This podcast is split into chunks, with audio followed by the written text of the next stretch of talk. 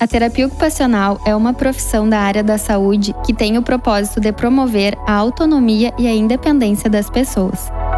Tendo em vista que o autismo é um transtorno do neurodesenvolvimento que pode afetar diferentes áreas que comprometem o desempenho ocupacional, Sendo assim, o terapeuta ocupacional trabalha com estimulações que buscam a melhora e a manutenção das habilidades sensoriais, cognitivas ou motoras, que são necessárias para a realização das atividades de vida diária, objetivando a participação integral da pessoa com TEA na sociedade.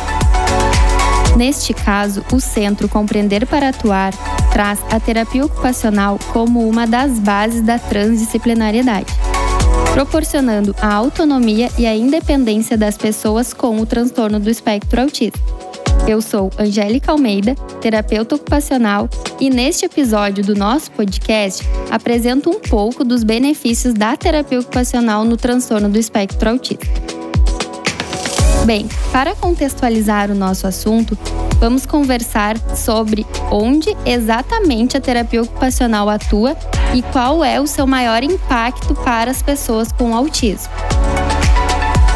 Bem, então a atuação da terapia ocupacional tem a sua intervenção voltada para a efetividade do desempenho ocupacional, que trata-se da nossa competência para realizar as atividades durante o nosso dia a dia.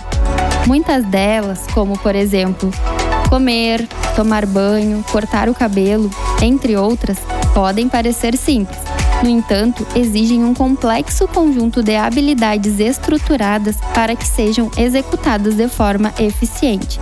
As alterações sensoriais estão frequentemente atreladas a dificuldades no que se refere ao desempenho das ocupações do cotidiano.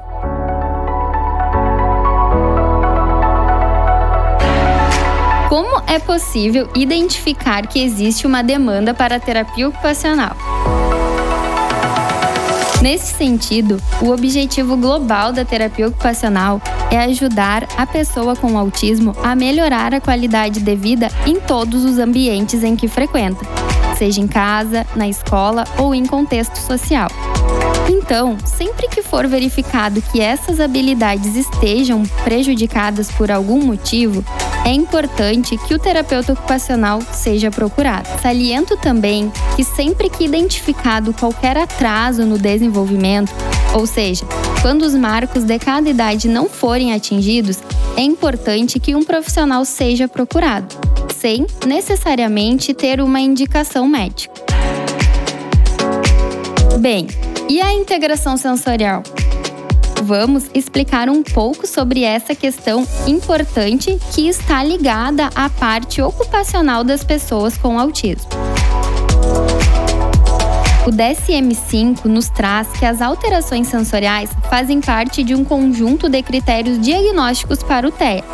Explica também que esse tipo de sintomatologia é constituído por um aumento ou redução da reatividade à entrada sensorial, ou por um interesse incomum em aspectos sensoriais do ambiente. As limitações que as alterações sensoriais acarretam no cotidiano das pessoas com TEA é uma das áreas de estudo do terapeuta ocupacional. Dificuldades em cortar o cabelo, se vestir, se alimentar podem estar relacionadas a dificuldades sensoriais e devem ser avaliadas criteriosamente por um terapeuta ocupacional. Sendo assim, gostaria de agradecer a todos os nossos ouvintes e dizer que você pode acessar as nossas redes sociais, comentar, sugerir temas e tirar dúvidas. Você encontra o Centro Compreender para Atuar nas redes sociais, no arroba Compreender para Atuar e no site www.fismacentroautismo.com.br. O Centro Compreender para Atuar está localizado na rua José Bonifácio, número 2355, Policlínica Wilson Aita, no quinto andar, no centro de Santa Maria.